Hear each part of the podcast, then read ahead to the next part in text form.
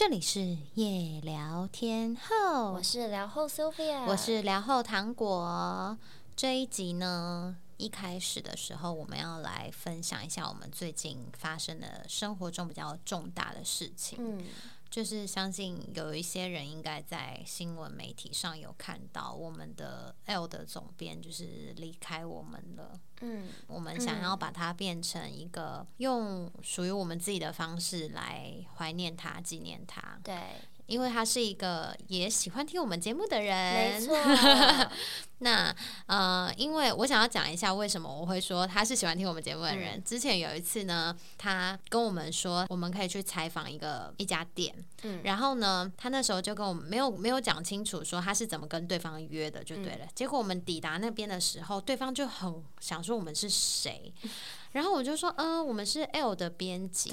然后他就说，哦，是哦，是 L 的编辑哦，好哦，对对对。然后他就开始招待我们这样子。就后来聊天聊得比较开之后，他就说，我一直以为是什么夜聊天后要来。然后我就说，嗯，对呀，我们就是夜聊天后。他说，哈，你们不是 L 的编辑吗？我说，呃，我们也是，也是夜聊天。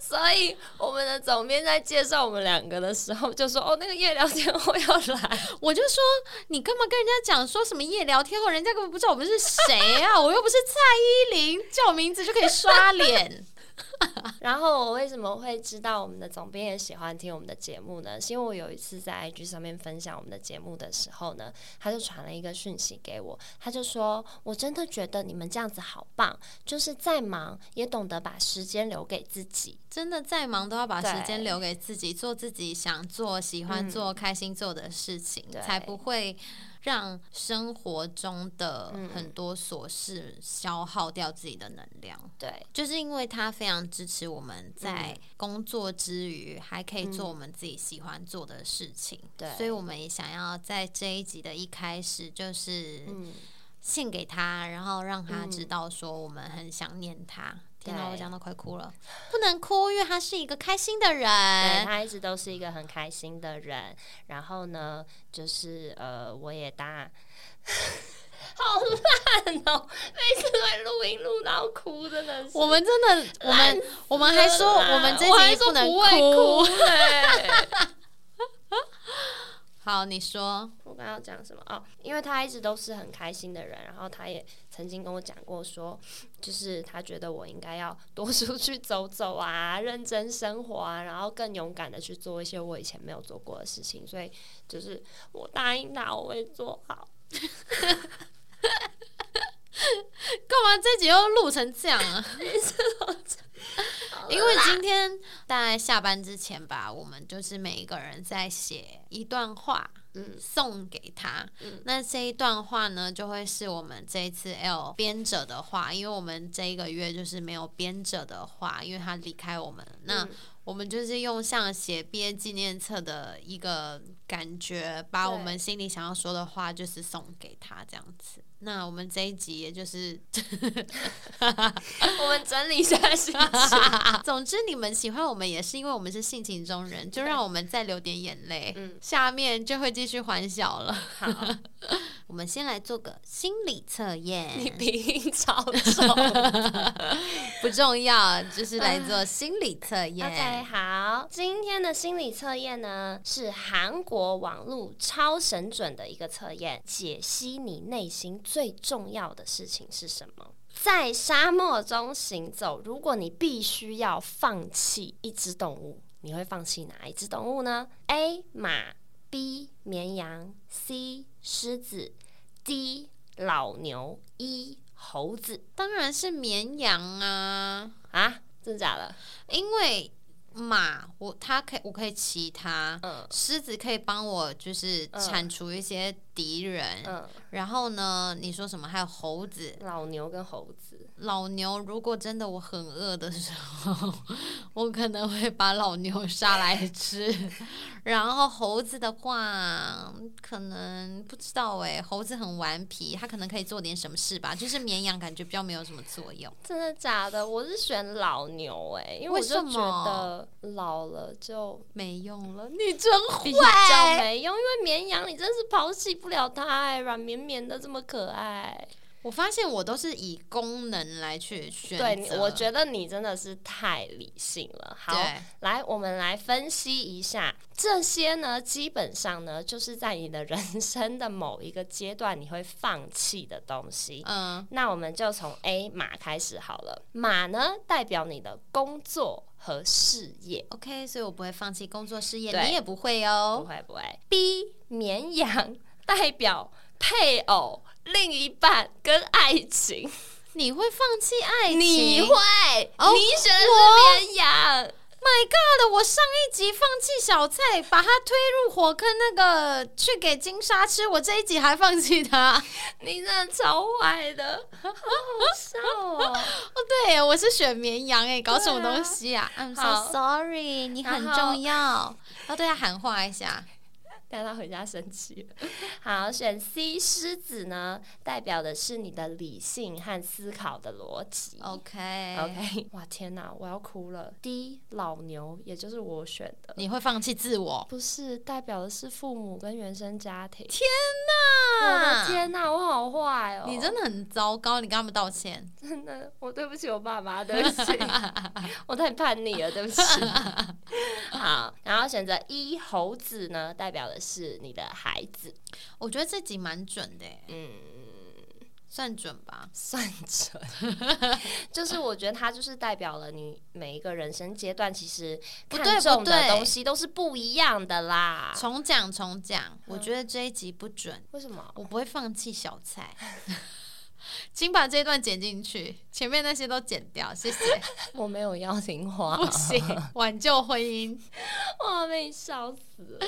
好，这集呢，我们要来聊的呢，其实就是在我们两个人成为现在的模样之前呢，我们也曾经都是个打工仔，疯狂打工仔，真的。我没有到疯狂啦，你有疯狂是不是？我有一阵子真的就是疯狂打工，怎么样？高中毕业之后呢，我就在一家。卖派的店打工，其实因为国外真的是非常鼓励打工的，不论就是你家里有没有钱，就是十八岁一到，爸妈基本上就会直接说你零用钱你自己去赚。然后我那时候读的是雪梨大学法律系嘛，所以班上其实有很多人的爸妈都是什么大法官啊、大律师，其实他们的薪水都非常高，尤其是在国外。可是呢，他们家的小孩就是我的同学们。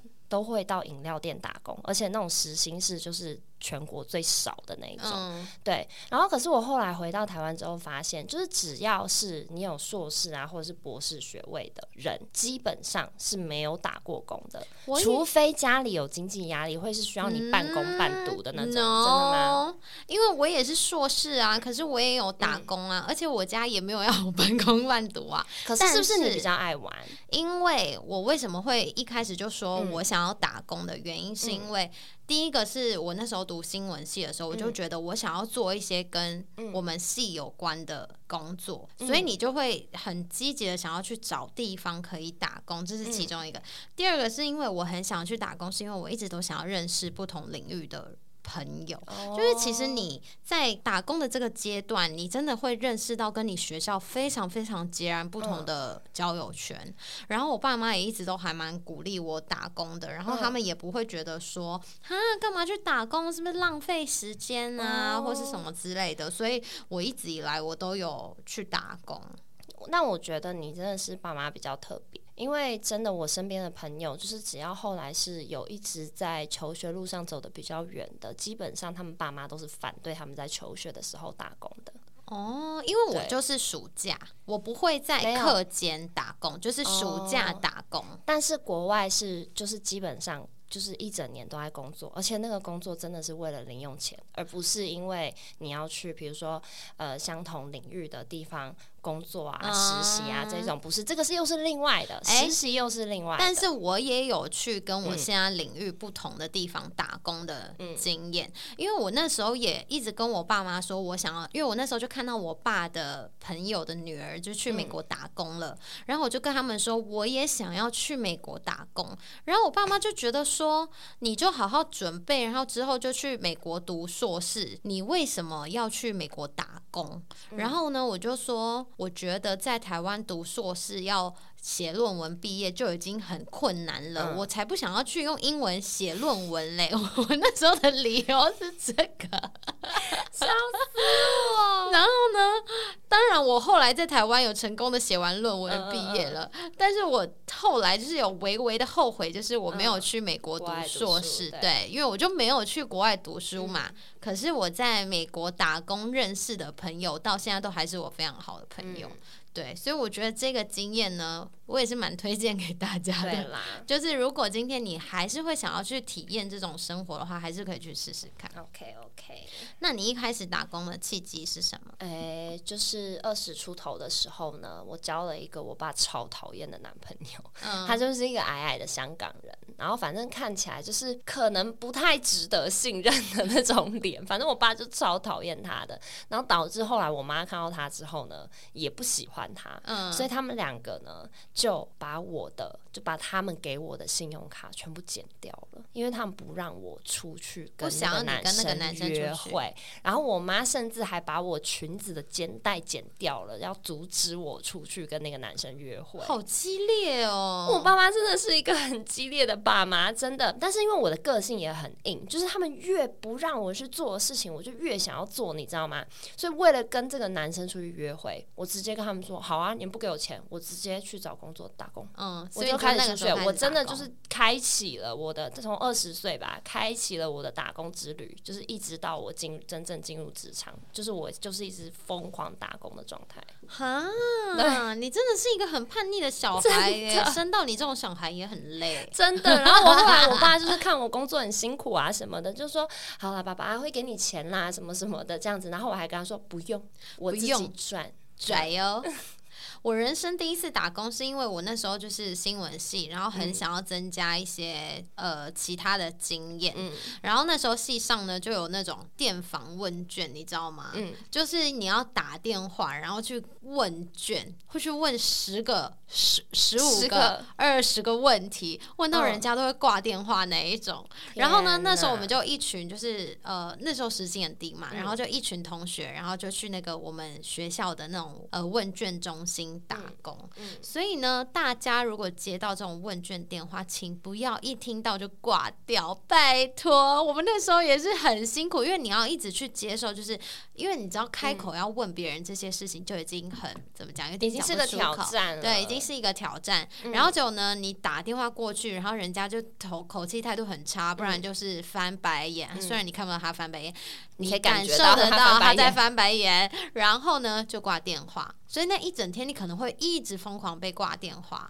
哎，没关系，啊，你时间到了就就走人啊。可是那种你知道大学的时候，你要一直去接受这个挫败，一个被拒绝的挫败感。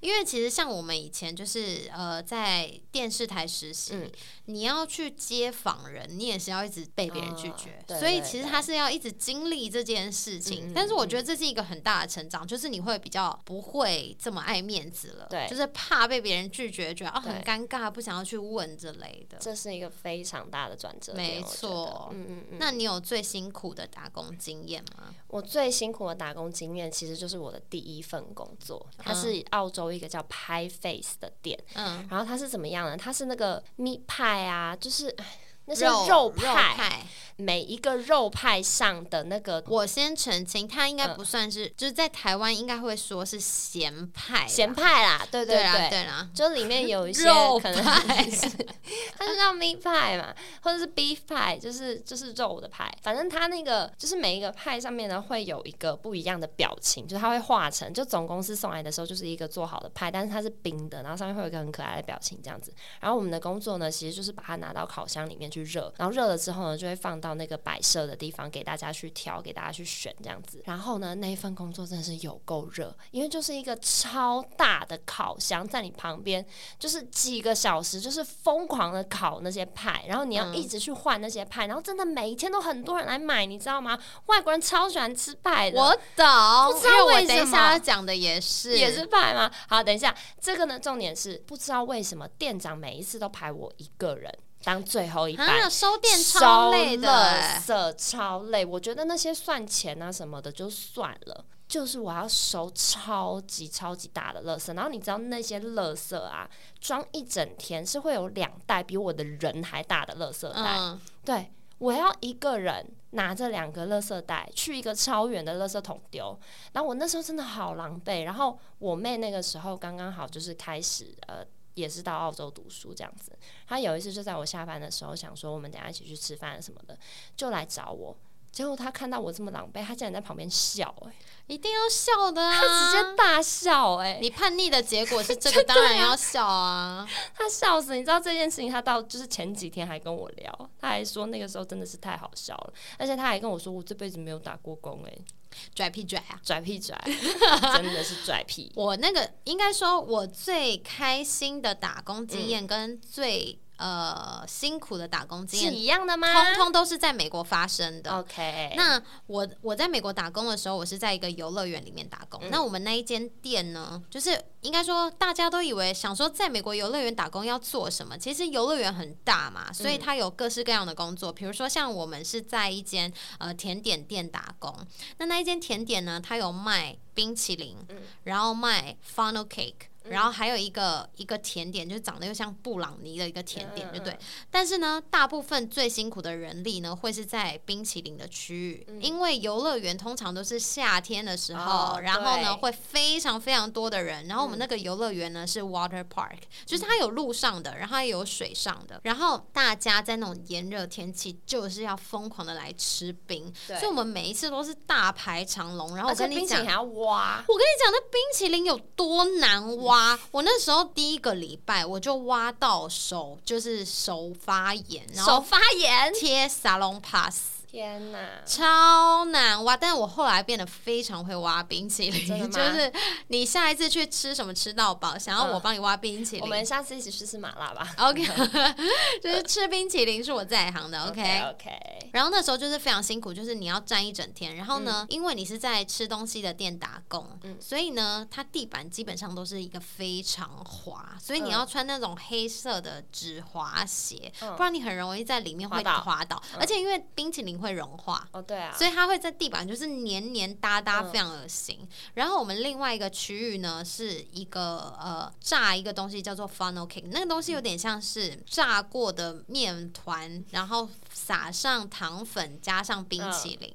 然后美国人就是非常爱吃这种高热量的甜食，所以他们每一次都是我们永远都是最后一个关店的。他们就爱吃这，他们很爱吃，所以真的非常辛苦，非常累，常常上班到晚上，你真的是虚脱了。你知道，常常回家抬脚都抬到睡着，然后还可以再去夜店玩，真的是给你个赞。然后另外一个很辛苦的打工经验是，因为我以前曾经在服饰店工作，我那时候就想说，啊，我这么爱买衣服，我一定要去服饰店工作，这样子我还可以打折，然后买到我喜欢的衣服。但是我第一次被主管修理，就是在服饰店，因为那个时候服饰店他都会要你，就是可能要喊一些口号，比如说哦，来看看哦，什么多少钱，然后或是讲一些折扣嘛。然后我那时候一开始去的第一个礼拜，我就是会有点喊不出口，你知道吗？因为你要大声的喊说哦，看看哦，都可以试穿哦，什么的，你就是会。嘴拙，你会有点讲不出来。然后后来呢，我就会变成说一直在 repeat 我前面讲的话，就一直说哦，来看看哦，可以试穿哦，来看看。然后后来老板就说太吵了，你一直这样重复，我放一台那个打录机在这里就好了，我要你干嘛？然后我就突然觉得说，天呐，打工好好好辛苦哦，就是还要被人家这样修理，好可怕哦。可是经历这个之后，你就会变得很社会化。对，只能这么说。我觉得人的社会化真的就是从领工资开始，真的。对。那你最怀念的一次打工经验是什么？其实我最怀念的就是我在澳洲跟一群朋友玩乐团的时候，嗯，因为我们那个时候真的就是有到 bar 里面去驻唱，然后基本上每一个周末都会有不同的地方可以去。对，然后那个时候呢，就是你也不算是为了钱，因为他给的那个他可能请乐团去真的很少，那你今天可能要请个朋友来帮你 set up 那个音响啊，或者是可能今天的哪一首歌需要多一个乐手，那你就会请朋友来帮忙或者什么的。对，那基本上那些钱分一分，大家都没了，可能就拿个台币几百块，就讲然后就回家，就真的没有什么。可是就是就是一种热情啦。我觉得年轻的时候就是做什么都好玩，因为你没有什么太多烦恼。对啊，那你最怀念的一次是什么？我最怀念的也是在美国打工的时候，因为哎，之前我有请在那个爱情长跑那一集有请 JoJo 来讲过他跟那个老公的爱情故事。其实那就是我们在美国打工的时候发生的事。对，因为我们在甜点店工作的时候，我们是卖冰淇淋嘛，所以我们都会常常就是把冰啊偷偷挖到那个可乐的那个杯子里面。然后我们就会趁没有客人的时候，就是疯狂刻我们的冰淇淋，或者用吸的。然后那时候就是每天都非常的喜欢上班，因为就是跟一群都很开心的朋友一起。然后呢，我们都会讲客人的坏话，因为你知道那客人有多恶心吗？因为他们去完水上乐园之后，他们的钱没有地方放，放在奶里面，他们都会塞在奶里面，然后掏出来都是湿的，超恶。不然就是塞在鞋底。超级臭的，所以我们都要摸他们奶有那种余温的那种钱，然后在那边数，然后还要对他们笑脸，然后但是呢，因为我们是打工仔嘛，所以我们也没有什么压力，说哦你会被 fire 什么的，所以我们脸都超臭的，然后就会有客人问我们说，你们为什么脸都要那么臭？然后还教训我们。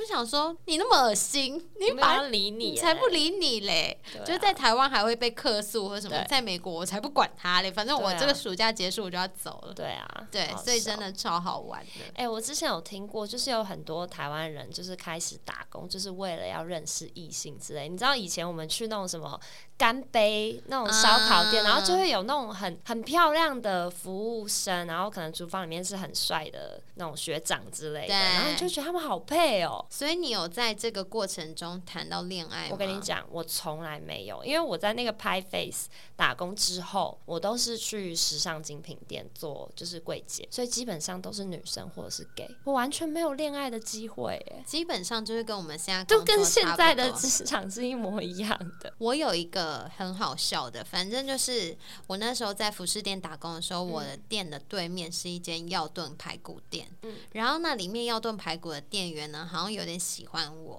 他每天都会送上他雕刻的那个西瓜来给我吃，他就把它刻成什么爱心的形状啊，或是我的英文名字之类的。但是他真的没办法跟他交往，抱歉。就是不太 OK，但不帅，有啤酒肚胖胖那种，不是是很瘦的，然后偏台。哎，你是对偏台的人有什么意见？所以我刚刚就不想回应啊，你一直逼我，就算给我剪掉，没关系，我喜欢，你不喜欢我喜欢，这样我们永远都不会长菜。OK，OK，好。那你有遇过什么很扯的打工事件吗？呃，就是我之前在澳洲在雪梨的时候，我在 Kelvin Klein 的店里面打工过。然后那个时候呢，我就是一个普通的柜姐，而且那时候我打工的资历不是说很长，所以呢，基本上我都会被安排在就是比如说人家试完衣服啊什么的，我就会拿着衣服可能要挂回去原本的地方，稍微整理一下、折一下这样子。反正呢，有一次呢，就是我拿了一叠衣服，经过一个。老的外国女生的。身后，然后可能我的那个裙子的裙摆或是什么的，就是撩到他一下，这样。就他转过来，他跟我说：“你爸妈都是这样子教你的吗？”我就说什么东西，就用英文对话。嗯，他就说：“我不知道你来自什么样的家庭，但是在澳洲这片土地上，我们不会这么没有礼貌。”他就直接大爆炸，他就是个嗯大种族歧视，你知道吗？对对。然后那时候我就很生气，因为那时候我的英文其实已经讲的很好了，可是因为我生气到我讲不出。出话来，我懂。结果他就跟我说：“干嘛？你不会讲英文吗？”哦，我听到这句话，我整个是气到爆炸。真的还好，那个时候，因为我们店长就是个白人，然后他是南非来的白人，所以他其实也很讨厌这种种族歧视的状况，所以他就是来然后帮我骂他，他也没有要管那个客人有没有买东西，他直接把他轰走。所以我那时候就觉得，OK，好了，至少我店长帮我处理这件事情。我们之前在美国的时候也有遇到，因为那个游乐园有非常多的黑。人，我其实有发现黑人非常喜欢歧视亚洲人，因为他们在美国没有其他人可以歧视，他们就是歧视我们就对了。我没有说所有黑人都这样，但是就是我们有遇到几个这个状况，然后就是他们会对我们这些外国脸孔，因为我们那一间店除了亚洲人，就除了我们台湾人之外，还有呃哥伦比亚跟厄瓜多的人在我们那间店打工。那我们一看就知道不是美国人嘛，那我们讲话的口音也没有完全跟美国人一样，所以呢，那个时候他们就会刻意的讲一些话。然后来试探我们，然后我们可能就会说：“嗯，你可以再说一次吗？”可能因为那个时候很吵，没有听清楚。他就会说：“去叫一个听得懂我讲话的人来，你一定听不懂英文。”然后我们就想说：“有什么事吗？就是不能好好说话，是不是？”而且我们屡次遇到的都是黑人，就是态度会特别差的。然后，所以我们后来就是会有一点不想要服务他们，但。没有歧视黑人，但是只是刚好遇到的就是黑人这样子。好，我还有遇过的，我觉得是很有趣的一个打工的一个事件，就是因为在服饰店打工的时候，你为了你的业绩，你常常要不惜说谎。真的，就是你为了要把那件衣服卖出去，它就算只是只有一个 size，然后你都会骗那个很胖的客人说你穿起来真的非常好看，真的很好看，你再搭一个靴子，这哇就可以出去约会了什么的。天哪，真的是嘴巴哎，骗人的嘴哎，从小练就的。我是业务嘴，真的耶。哎，我跟你讲，我以前在，因为我在呃 Mulberry。Kevin Klein，然后什么 Armani 我都打过工，嗯，对，然后那个时候呢，我最最最最喜欢的就是大陆游客进来的时候，因为他们会大手笔的，对他们不仅是大手笔，而且我是店里面唯一会讲中文的，所以他们的单都是我的。你知道后来我的单真的是每个月爆多爆到我还可以就是装好人分给同事，你知道吗？可以这个单给你结这样子，因为真的太爆了，我奖金已经拿到手软了。好了，反正那一阵子就是打工，真的是赚了很多钱，以至于我。后来去北京时尚芭莎，又回来台湾，那一阵子的生活费就还是我澳洲打工时间，所以你一直钱，你一直用老本，对，一直用老本。对你有因为打工而带来什么样的人生变化吗？因为其实我自己是本来在大学的时候就认识非常多人，但是在打工的阶段，你就真正的体会到。真的是社会化，因为你会遇到来自各地的人，有各式各样经历的人，因为那是在你在学校被筛选过的一个地方，其实他是比较认识不到的。对，因为其实学校它是经历过层层的筛选，从你，比如说你国中阶段，因为像我国中是读私校，他一定也是筛选过；高中是用分数筛选，大学其实也是经历一些筛选，所以在打工时期你遇到的朋友，真的会是一个很不。一样的朋友圈，其实我还蛮喜欢的。其实我也是很喜欢。我觉得我有打工的那一段时间，应该算是我人生最外向的一个时期。因为我刚到澳洲，那时候就是求学阶段嘛，对，所以其实会有一点点害羞。虽然你很努力的在学校交朋友或者是什么的，那你可能会有一群很好的朋友，可是你的朋友圈就是固定那几个，然后你可能做作业啊，或者是出去玩啊，什么都是跟同样的那一群朋友。对，可是。你打工呢？你真的是因为澳洲是一个多元文化的国家，所以你只要去一间店打工，你可以认识基本上五六七个不同国家的人。嗯，你可以了解到各种不同的文化。我觉得打工对我来说就是最棒的，就是这样子。然后，而且我觉得还有我刚才讲的一件事情，就是我那时候在精品店打工嘛，然后那时候拿很多奖金，那个应该是就是你第一次体会到财富自由的感觉，因为你可以拿你赚的钱去买，比如说你自己。想要的名牌包，或者是你可以开始计划跟你的朋友去哪里旅游什么的。这个是当你还在拿你爸妈的钱的时候，完全没有办法做的事情。我想要补充一点，就是我刚刚前面有说到打工时期认识的朋友，其实我打工时期认识的朋友到现在都还是我非常非常好的朋友。然后有最特别的例子是我在美国认识的哥伦比亚的朋友，嗯，就是我打工，我们一起在那间甜点店打工的朋友，他们后来来台湾读硕士，然后还在台湾读博士，他们现在还在台湾。对他们就是在美国认识了我们这群台湾人之后，所以他们就对台湾这个地方产生了兴趣，然后开始上网查说，哎，如果我们要去台湾的话，有没有什么办法可以去台湾？后来他们查到他们学校有那种就是姐妹校之类的，对，然后他们就决定说，哎，他们好像可以来台湾读书。我的朋友就在这里待了，现在应该已经五年了吧？哦，那真的很久哎。对啊，所以我就觉得哇，好有趣哦，就是这样子的关系。没想到我们是在一个别的国家认识的，而且我们也还是不同国家的人。然后最后他们选择在台湾，就是很好玩。我也是很喜欢把我国外的朋友带来台湾，可是我每一次都会用哦那个年代啦，我都会用 Luxy Girls 来就是吸引他们来台湾玩。所以我说那个年代嘛，那个外国人真的是还蛮喜欢来台湾的夜店玩的啦。对，真的。我觉得打工最大的好处，其实真的是用是换得你的人生体验。其实这个真的是最值得的一个部分。我自己会觉得啦，可能有一些人的目的真的是赚钱，当然他一定可以替你赚到钱。但我觉得在打工时期的赚钱，他比较不会是主，就怎么讲？我自己啦，比较不会是把赚钱当做是主要目的。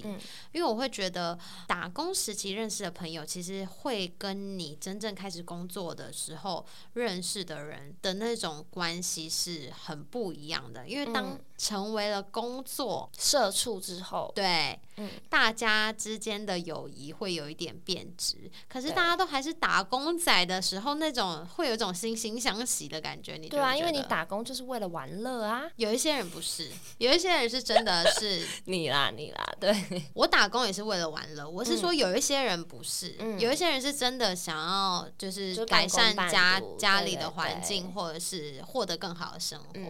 那我自己在打工时期呢，我也是，就以前我还要拜托我爸妈买给我精品包。在我高中的时候，非常反正就有一次我们家一起去意大利，然后呢，那时候我就看我妈在那边买，我就想说我也要一个，我就会一直拜托我妈买给我。然后我妈就觉得说我一个高中生在那边叫她买什么精品包啊，然后呢，她那。个时候还是有买给我，但是她就说哦，要等到我十八岁之后，我才能背那个包。结果呢，那个时候就是回到台湾之后，他就把它先藏在一个地方，他想要以为我会找不到，你知道吗？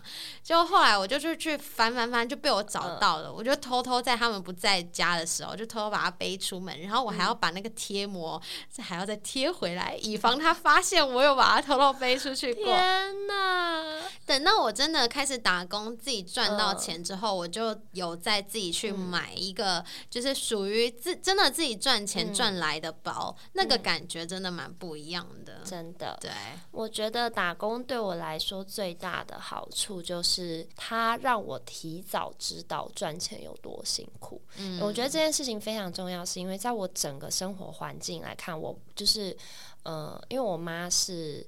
比较没有工作经验的，因为你知道以前的家庭主妇基本上就是生了小孩之后就会待在家嘛，所以我基本上没有看过我妈妈做过工作。然后我爸的话呢，他可能就是那种生意人，他可能打几个电话什么的，然后就赚了什么钱，你就不会知道原来赚钱是这么的辛苦。那为什么提早知道这件事情？呃，就是知道说每一分钱都是用汗水换来的，这一个事情很重要，是因为你会特别的感激父母。而且你会特别的了解说，哦，那些家境不是太好的朋友们，他们从小必须要多么的累，多么的坚强，才可以就是生存到现在，和我有差不多的生活环境。你就是会很尊敬他们经历的所有的一切。我跟你的经验非常不一样，是我爸妈从小就很喜欢讲一句话，嗯，你我们家是开银行的。好好笑哦！对，所以我觉得呢，这应该是小蔡未来想要教育我们小孩的方针，他一定会一直这样子讲。真的，你以为我们家是开银行的？你从小就要觉得钱是很难赚的，这样子。对，哎，我突然想到啊，我其实做了一件我觉得我爸应该会一辈子感动的事情，因为我打工的第一份薪水。那个时候我虽然是因为他不喜欢我的男朋友，然后我才出去打工，可是我拿到第一份薪水，我竟然是帮我爸买一个皮夹。哦，那你很有爱耶。对啊。很不错，对，而且他那个皮夹，重点是他一开始还不敢用，因为他觉得啊，女儿送我的第一个东西，然后他就把它包好好，一直到我妈就是看到，哎，你为什么没有用这个皮夹？他才开始就是把那些膜啊什么撕开。那时候我是买一个 BV 的咖啡色的那种，然后他就开始用。他重点是哦，十年之后他还在用那个皮夹，他就是很节省啊。对，其实越会赚钱的人越会节省。我后来有发现这件事情。好啦，给爸爸多一点爱，好不好？对啦，好啦，谢谢爸爸啦。虽然我每次都对你很坏，他真的对他爸超坏，真的不是我在说。上一次某一次录音，他还在跟他爸吵架，我还亲眼目睹这一切。那是因为他没有告知我的情况之下，他就买了几百瓶那个麦卢卡什么蜂蜜，就是有抗菌效果那种。然后他就突然跟我说：“哎，这个寄到台湾去给你卖。”我想说我要去哪里卖了。总之呢，他很喜欢跟爸爸吵架，希望爸爸原谅他。OK，好，这一集就是想要跟大家分享我们的。曾经当过的打工仔的故事，我觉得一定有很多人有更多更多稀奇古怪、有趣的打工经历，可以欢迎大家可以跟我们分享。然后呢，记得到 IG 搜寻夜聊天后，加我们两个人以及官方的 IG，三个地方会呈现不一样的风格 以及不一样的内容。对，然后不要忘记到 Apple Podcast 给我们五星好评，把夜聊天后分享给你的朋友。有很多人说，在我们停更的这段期间，他们试图想要去听别的节目，结果觉得还是只有我们最好听。没错，回来吧，你们的眼光是对的，请继续收听。OK，就这样，拜拜，拜拜。